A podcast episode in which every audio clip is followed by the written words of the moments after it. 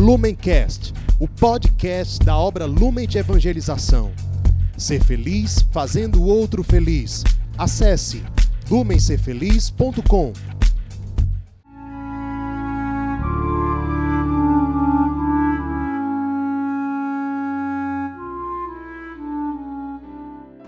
Os santos são sinais da presença do ressuscitado na história. Hoje, dia 8 de junho, celebramos São Medardo. Medardo significa audaz e o nosso santo de hoje nasceu no interior da França, numa família muito piedosa, e ele desde criança demonstrava especialmente um grande amor pelos pobres. Ele era muito sensível, muito compassivo diante das dores de qualquer pessoa necessitada que passasse pela sua vida. Então são vários os relatos da infância de São Medardo em que ele, por exemplo, a mãe prepara uma roupa para ele para dar de presente e aí para o primeiro mendigo, criança que ele encontra na rua, ele dá aquela roupa que ele ganhou. Outra vez ele encontrou um homem muito pobre, que estava passando por ali, um viajante muito desesperado, chorando, e ele simplesmente pegou um cavalo do pai e deu o cavalo para o pobre viajante.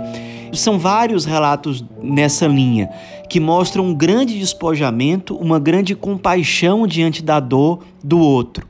Os pais de São Medardo nunca brigaram com o filho por conta disso. O pai, por exemplo, costumava dizer para ele: só deixe para a gente pelo menos o suficiente para nossa família continuar sobrevivendo. O resto pode ser generoso. E ele criando numa família muito generosa, muito marcada realmente pelo evangelho, foi crescendo em piedade, em amor a Deus, em santidade, em virtude na sua juventude, ele foi muito próximo de Eleutério, que assim como ele, depois foi canonizado e assim como ele também foi bispo. E o Eleutério era quase que um discípulo dele, que o admirava, que o seguia e que foi muito fiel nos ensinamentos, na imitação do testemunho que ele recebia de Medardo. Quando o grande bispo Remígio bispo ali da região onde Medardo morava, faleceu depois de um conflito, de uma invasão de alguns bárbaros, o que era muito comum na época, a gente está falando aqui de século V para o século VI.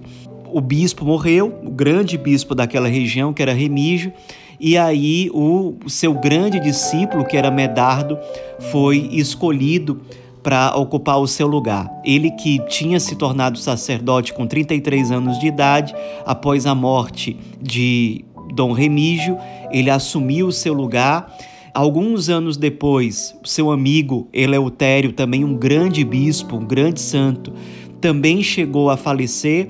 E quando ele foi celebrar as exéquias do seu grande amigo bispo, acabou que no final das contas chegaram ao discernimento de que ele iria ser bispo das duas dioceses. E ele passou de fato muitos anos como um grande bispo à frente de duas grandes dioceses.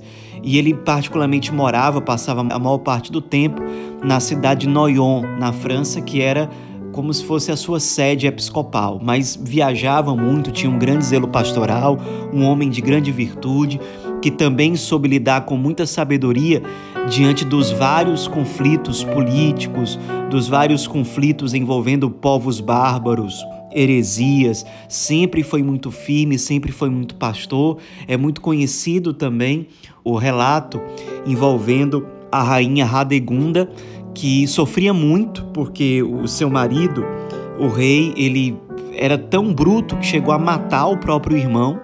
Ela fugiu então do palácio, procurou o bispo São Medardo e, e Medardo a acolheu, a fez diaconisa, o que era uma coisa que existia na época, e depois ela ingressou na vida religiosa, foi morar no monastério, e ou seja, ele também era um homem muito corajoso, de muita fibra na defesa do evangelho, no, no enfrentamento sábio diante dos poderes do mundo.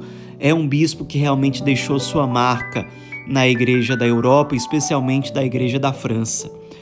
Faleceu já com fama de santidade.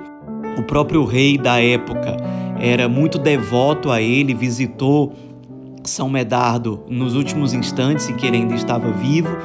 Depois mandou que o seu corpo fosse enterrado numa determinada região, onde logo em seguida foi construído um mosteiro, mosteiro que depois inclusive levou o nome do grande bispo São Medardo.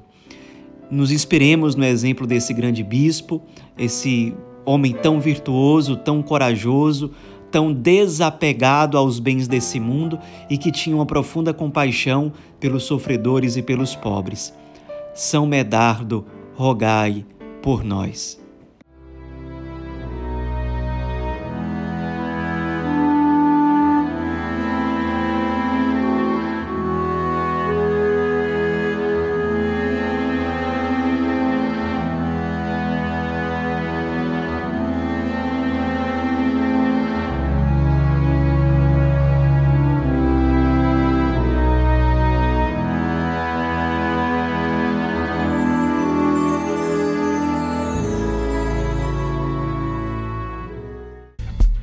Lumencast, o podcast da obra Lumen de Evangelização. Ser feliz fazendo o outro feliz. Acesse lumencerfeliz.com.